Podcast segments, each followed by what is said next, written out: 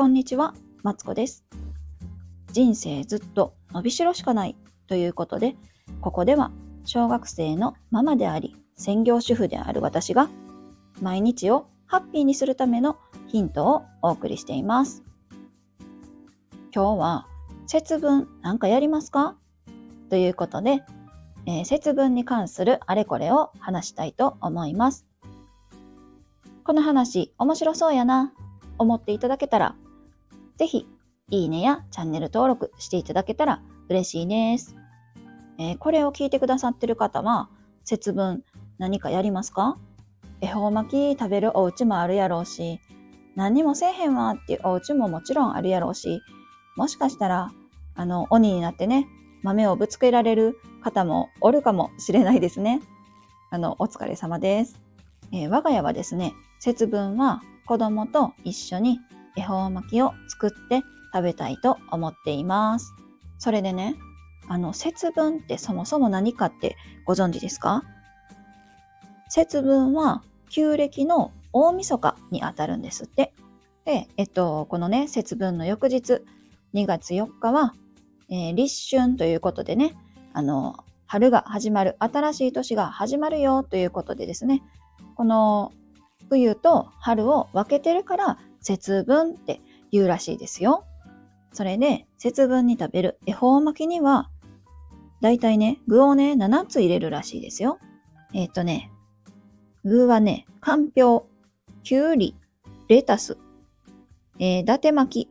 うなぎや穴子、桜でんぶ、しいたけ煮を入れるそうです。どうですか？お家でもしね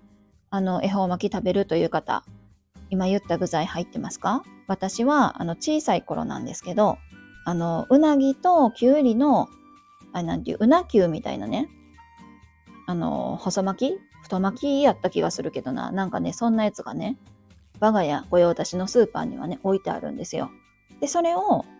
あの、節分の日にはね、お母さんに買ってきてもらって食べていた記憶があります。そのね、そのうなぎうなきゅう巻きみたいなやつめっちゃ好きでね。別に節分じゃない時でも食べるぐらい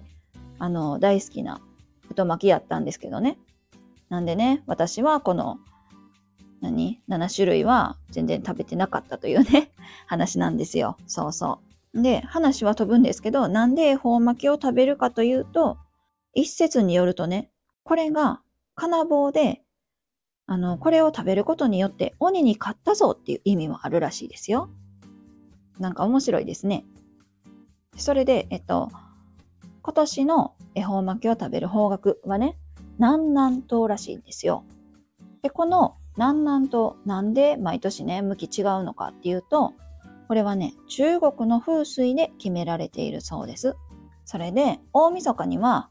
あの、年神様と呼ばれる先祖の霊が、こう南南東の方向からね、こうやってくるんですって。で、その年神様に、えっ、と、まあ、感謝をするという意味でもね、この恵方巻きを食べるらしいですよ。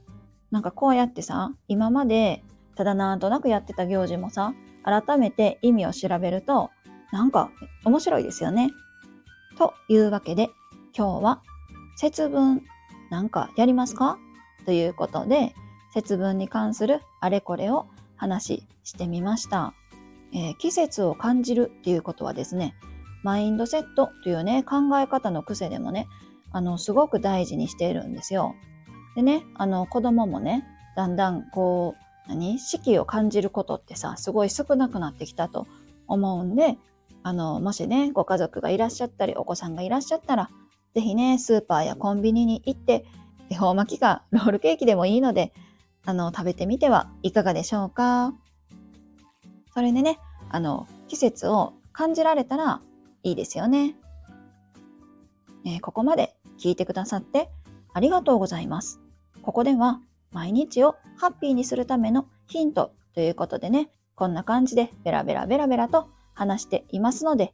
もしこの話が面白かったよって思っていただけたら、いいねやチャンネル登録よろしくお願いします。